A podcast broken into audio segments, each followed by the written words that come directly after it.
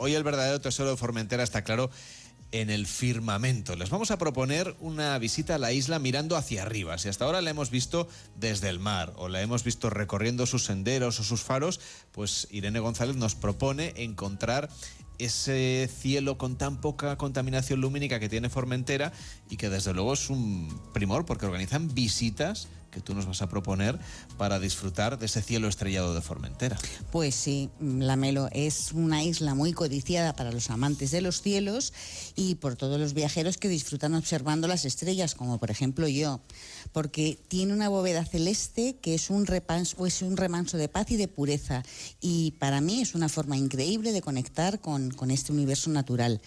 Sin duda, aquí la inmensidad del cosmos se contempla de maravilla, no solo ya desde, como hemos hablado, los acantilados o, los fondos marinos.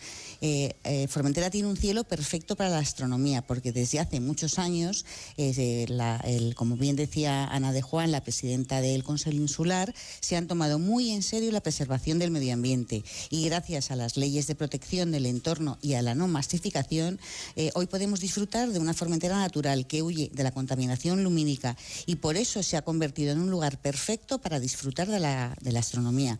Eh, creo que es uno de estos lugares mmm, en el mundo donde la unión del hombre con la naturaleza, la Melo, es perfecta.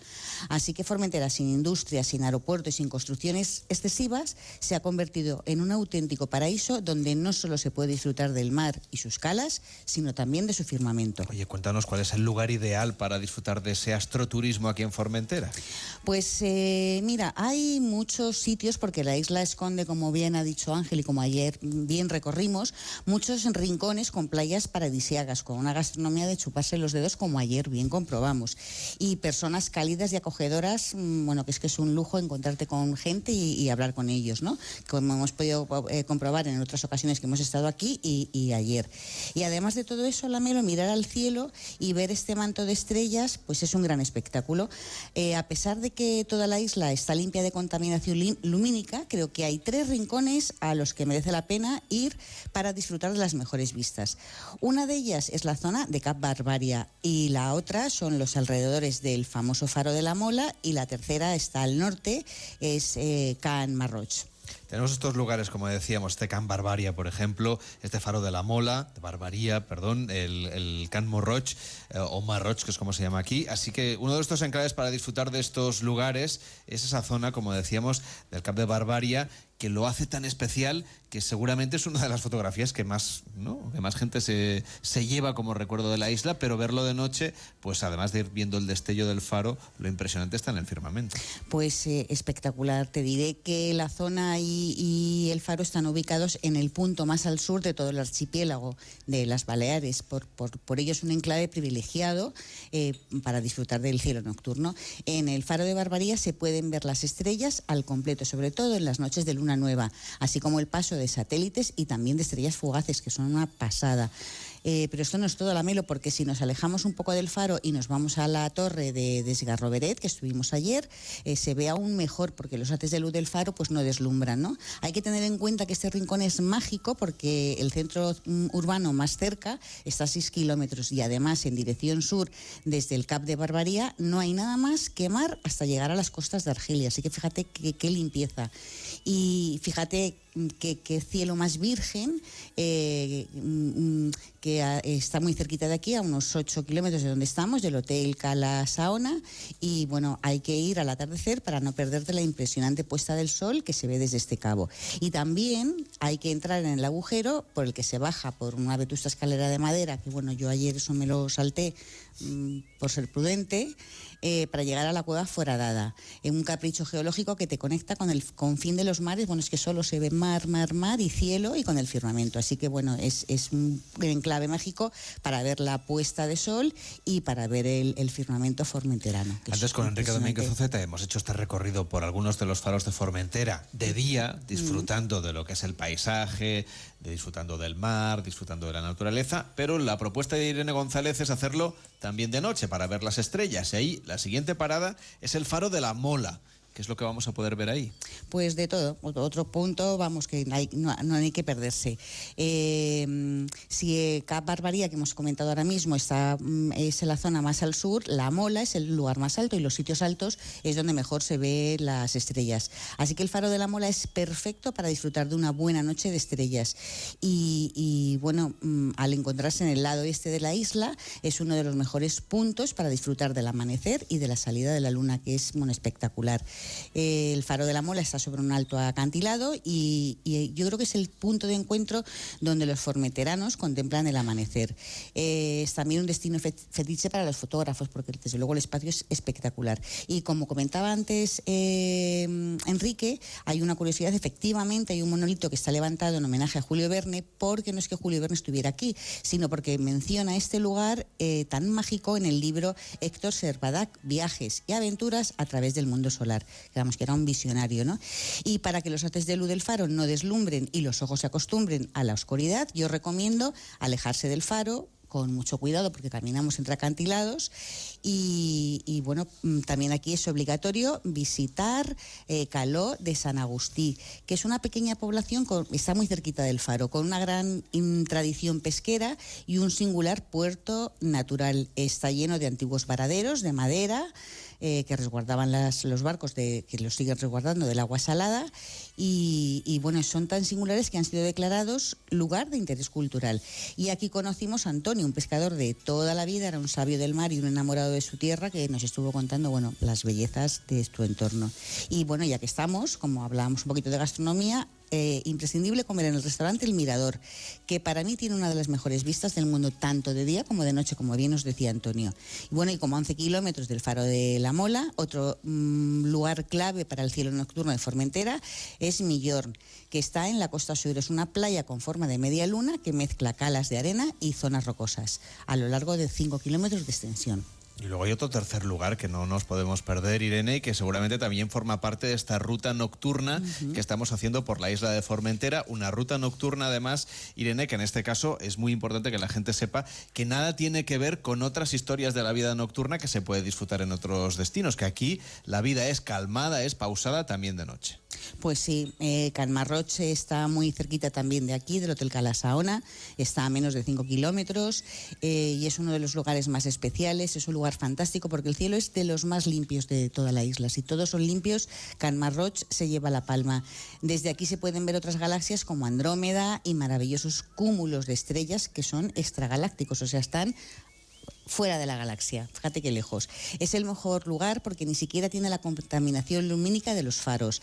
Así que se puede ver el cielo profundo como las galaxias y las nebulosas. Y está alugado de cualquier camino de asfalto, hay que ir de coches, hay que caminar un poquito y por ello es uno de los lugares únicos de Formentera para ver los objetos de cielo profundo, que son esos objetos celestes que están fuera del sistema solar, como las nebulosas, los cúmulos estelares y las galaxias. Irene, pero yo cuando miro hacia el cielo me encanta ver las estrellas, pero sinceramente no siempre soy capaz de distinguirlas. Es muy difícil. Bueno, yo creo que soy yo que no sabe, pero, pero bueno, te agradezco el cumplido. Así que preséntanos a alguien que nos ayude con esto.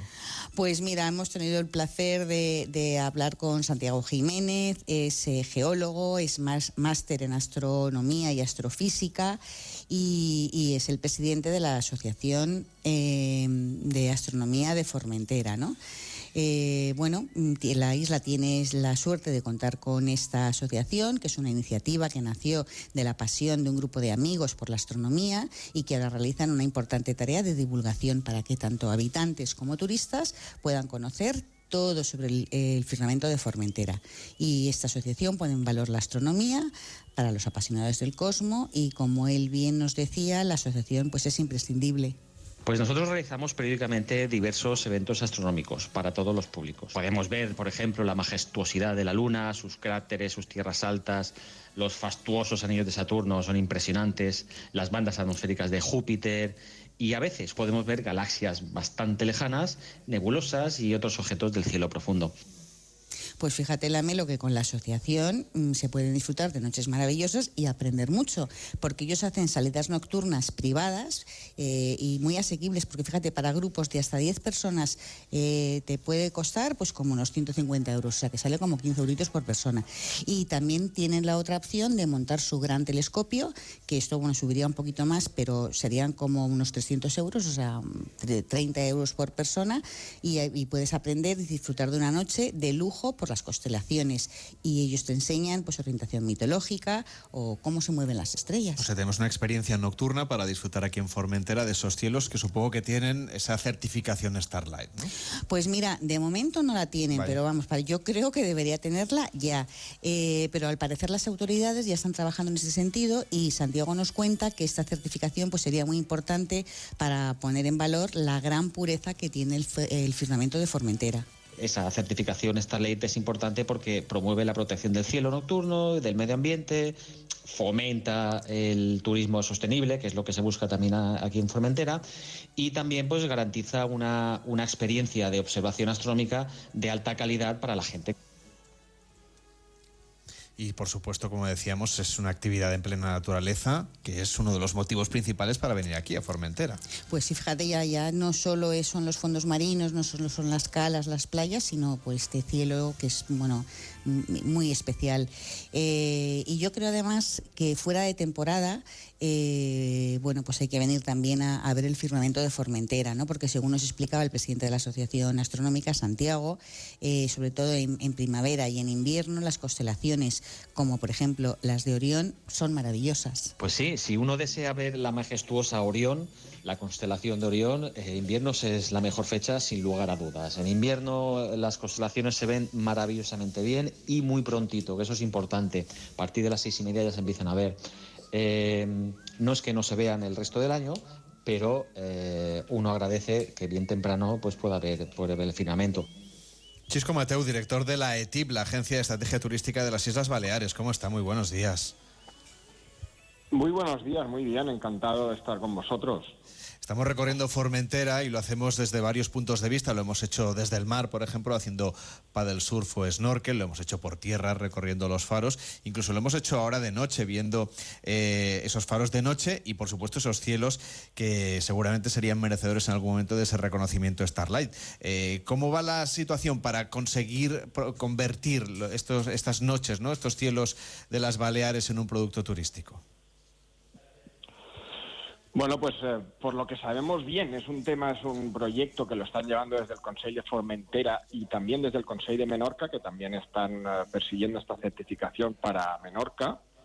Y sabemos que, que, bueno que avanza muy bien, pues pre- precisamente por esto que acabáis de contar, que, son eh, que la, la- la visión del cielo y, eh, y de las estrellas, pues tiene unas condiciones idóneas en las islas y particularmente en el caso de Formentera, pues eh, ahí están eh, trabajando pues para conseguir esa certificación. Decíamos que este es un destino diferente, sostenible, que trabaja por esa economía circular. De alguna manera están luciendo ustedes de bandera de lo que es el turismo del futuro en España, ¿no?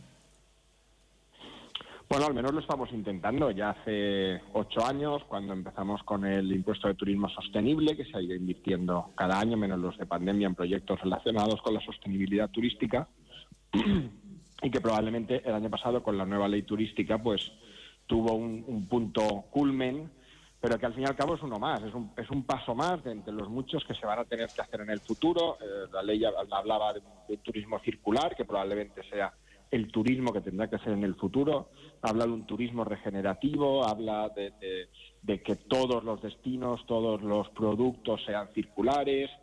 Eh, bueno, trabajar pues para que la experiencia de nuestros visitantes, de nuestros trabajadores y de los residentes en las islas, pues oye, sea de cada vez mejor y sea de cada vez, vamos, que la convivencia de todos sea mucho más fácil de- de realizar y además durante todo el año, un aspecto clave. Estáis hablando de un producto que en este caso es todo lo que es la certificación Starlight, que facilita mucho la desestacionalización, que probablemente es el gran objetivo que tenemos en las islas de, de- de reducir el pico de, de- turismo en verano para, para, para disfrutar de las islas durante todo el año porque ofrecen las condiciones para poderlas disfrutar.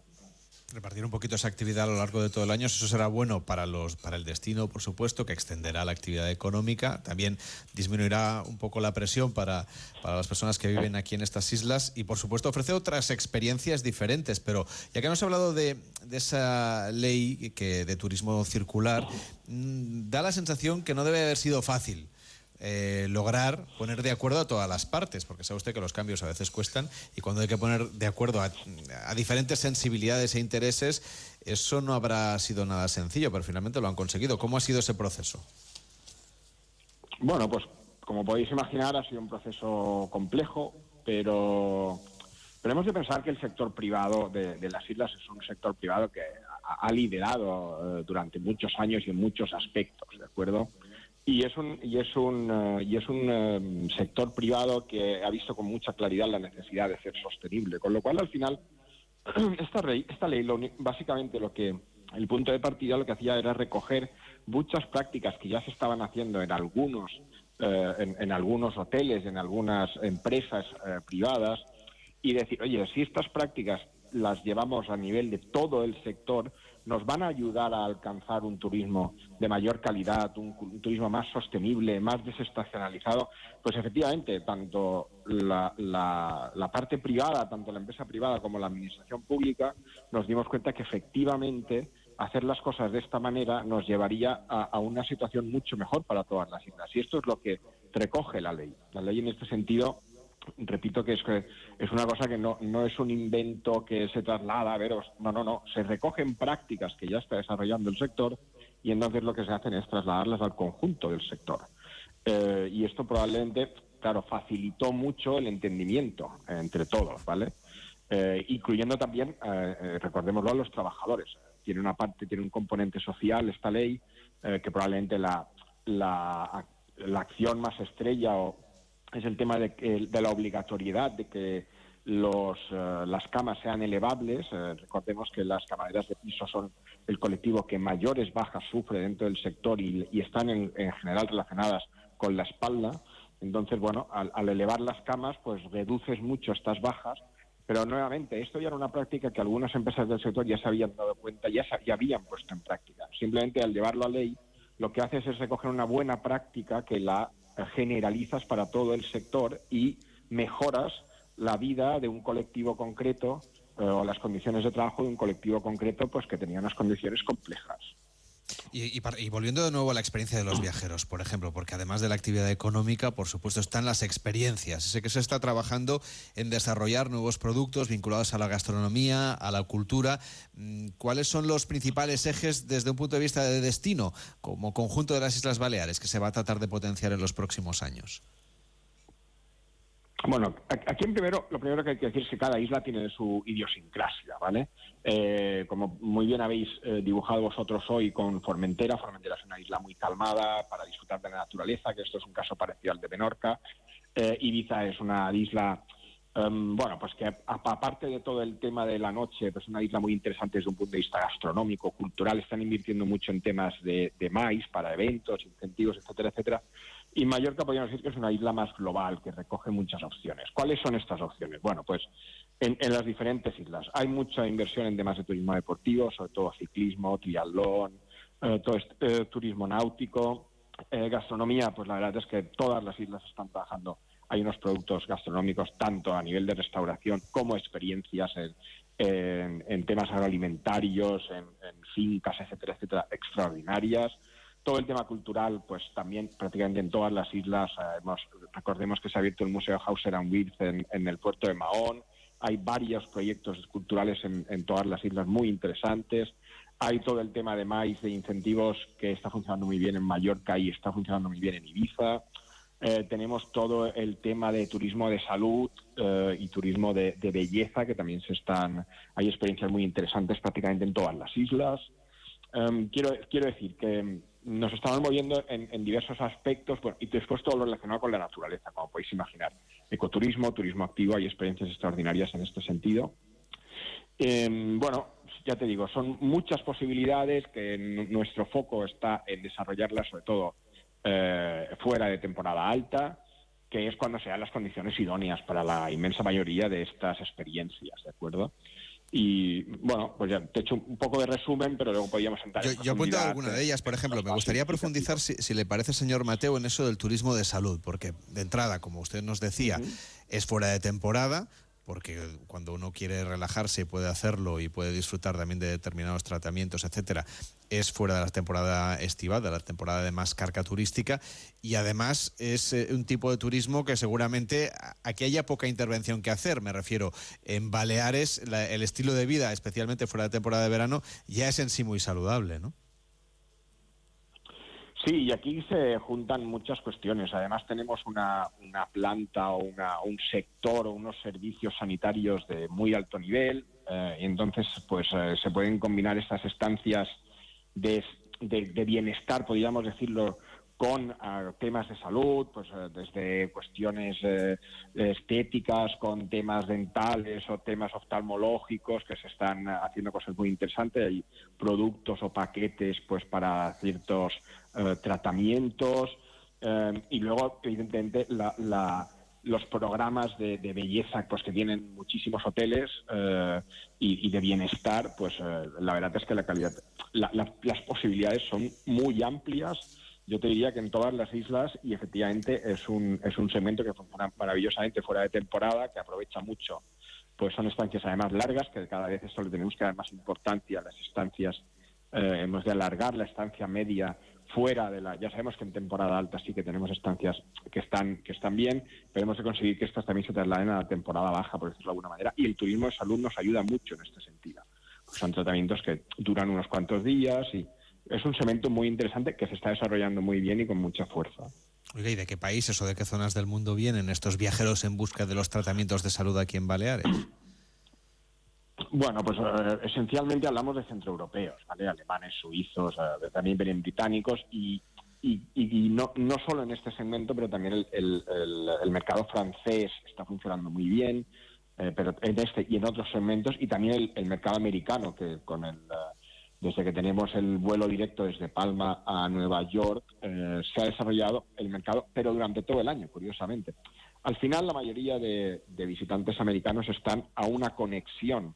Esa conexión la pueden hacer en Nueva York o la podrían hacer en Londres o en Frankfurt o en Ámsterdam para llegar en vuelo directo después hasta Palma, ¿no? Entonces sí que nos estamos dando cuenta de que es un mercado que está aprovechando mucho también la temporada baja. Entonces, eh, no, no, la mayoría de segmentos que tenemos no se concentran únicamente en un mercado específico, ¿no? eh, sino que son varios mercados que están interesados en un producto concreto y entonces pues en ese segmento vamos desarrollando productos eh, que son adecuados a la tipología de visitantes que tenemos.